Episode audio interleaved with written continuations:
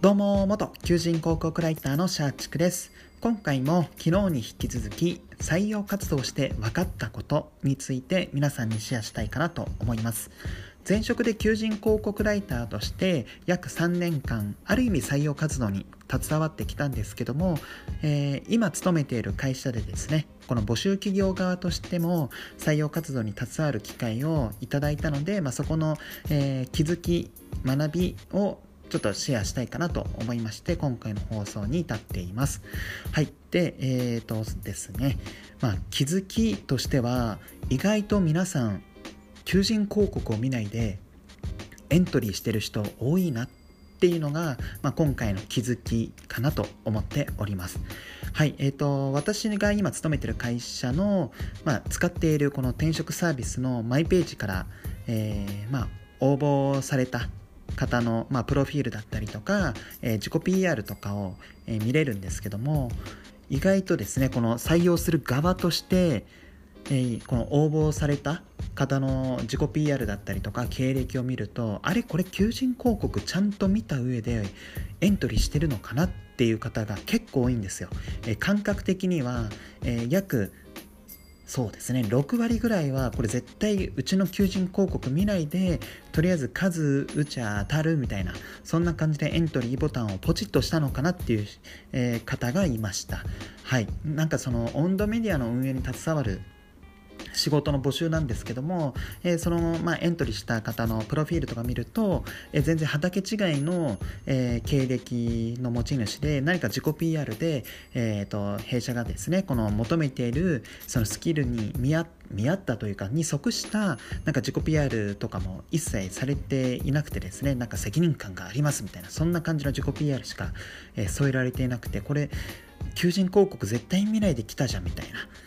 応募してきたじゃんっていう人が意外と多かったです。で、それに関して上司に、えー、まあ、ちょっと雑談レベルで、全然なんかこの有効応募ではない、全くこの畑違いで、かつ、えー、未経験で、えー、自己 PR も全然うちの求人に即してない人が意外と多いんですねっていうと、まあそんなもんだよみたいな感じで言っていて、えむしろこの面接とかやって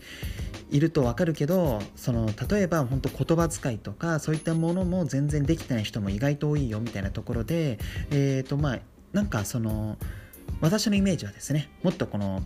みんな皆さんが全員この何でしょう。この自己 PR とかもちゃんとこう考え抜かれて書かれてくるのかなと思ったんですけども意外となんかその全然求人広告見ないでペッて応募してる人も多いんだなっていうのがあってそこはえまあギャップというか気づきがありました。まあもちろんもしかしたらまあ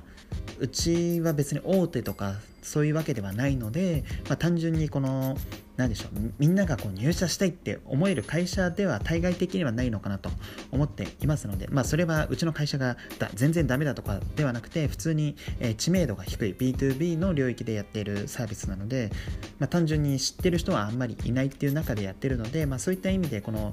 まあ、微妙なエントリーも多いのかなとは思いつつそれでもちょっと求人広告見てないでしょっていう人も多かったのでそこは意外でした。でこの気づきから踏まえて、まあ、今転職活動されている方にえ言える何かアドバイスとするならばもうめちゃめちゃ、えー基礎中の基礎というか基本的なものなんですけどもやっぱりエントリーする際はその求人広告を見た上で自己 PR とか、えー、まあ志望動機は添えた方が良いかなと思います、まあ、逆になんかそんなことを言われても普通なんじゃないのみたいな感じで思われる方も結構多いとは思うんですけども採用する側からして見るとですね意外と全然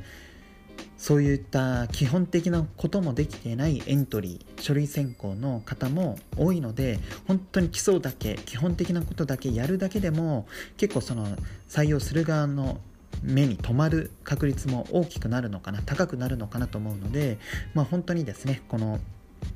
ちゃんとその企業に即した、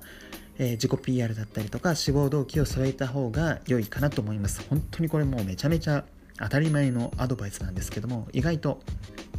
エントリーされたたエントリーされた方の内容を見るとそれすらもできてない方も意外と多かったので、まあ、本当シンプルながらこの基本をちゃんとやるっていうのは一つこの転職活動を成功する上では、まあ、大前提必要なのかなと思いました。はい。本日の放送は以上となります。最後までご視聴いただきありがとうございます。あなたの就職活動そして転職活動の成功を祈りつつ今日はこの辺でまた明日。